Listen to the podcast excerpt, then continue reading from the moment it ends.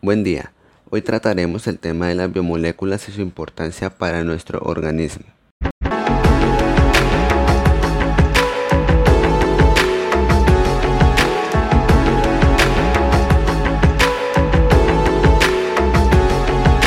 Las biomoléculas son todas aquellas moléculas propias de los seres vivos.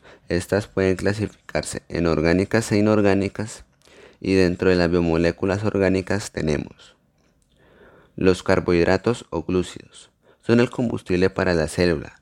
Debido a su labor dulce, reciben el nombre de azúcares. Las funciones principales de los carbohidratos son aportar energía de manera inmediata a las células y algunos forman estructuras esqueléticas muy resistentes. Las proteínas se integran por una serie de componentes llamados aminoácidos. Las principales funciones de las proteínas son formar diferentes estructuras en el cuerpo humano, generar movimiento en los músculos, mantener el equilibrio, crear anticuerpos y traducir señales en impulsos químicos. Los lípidos o grasas.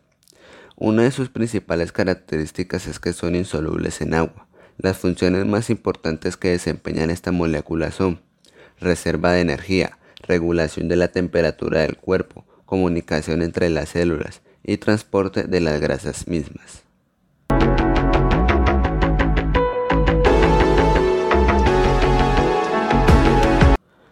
Pero ¿por qué son indispensables las biomoléculas?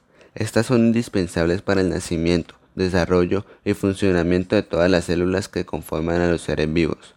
Cumplen funciones vitales de sostén, de regulación de procesos y de transporte de sustancias en cada una de las células que forman los tejidos y órganos y sistema de órganos. La falta de determinada biomolécula en algún organismo vivo puede provocar deficiencia y desequilibrios en su funcionamiento, provocando su deterioro o la muerte. Para este proyecto se realizaron tres laboratorios identificando las biomoléculas de carbohidratos, proteínas y lípidos en diferentes alimentos.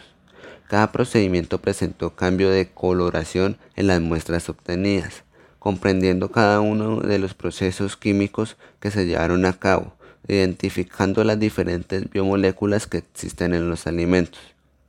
Por ejemplo, al visualizar la capa de lípidos de algunos alimentos, se observó que la zanahoria presentó menos cantidad de lípidos, lo que nos demuestra que las verduras son alimentos recomendables para nuestra dieta diaria.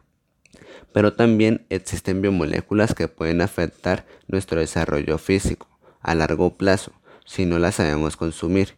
En el caso cuando consumimos alimentos con altas cantidades de lípidos y carbohidratos que pueden afectar nuestro organismo teniendo dificultades circulatorias o de obesidad, podemos concluir que cada uno de los alimentos analizados en las pruebas realizadas de acuerdo a sus características, aporta datos que permiten diferenciar las diferentes biomoléculas presentes en cada uno de ellos.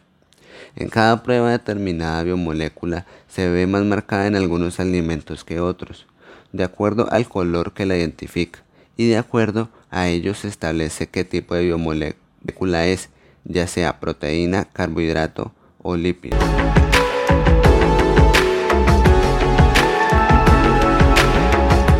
En el área de informática, el algoritmo realizado fue sobre el tema de biología evolutiva y está elaborado en dos fases. La primera es para darle un pequeño contexto donde se encuentra toda la información referente al tema. Y la segunda fase es la creación de un test donde se obtendrá un puntaje sobre cuántas respuestas buenas y malas se obtuvo y saber si aprendió del tema.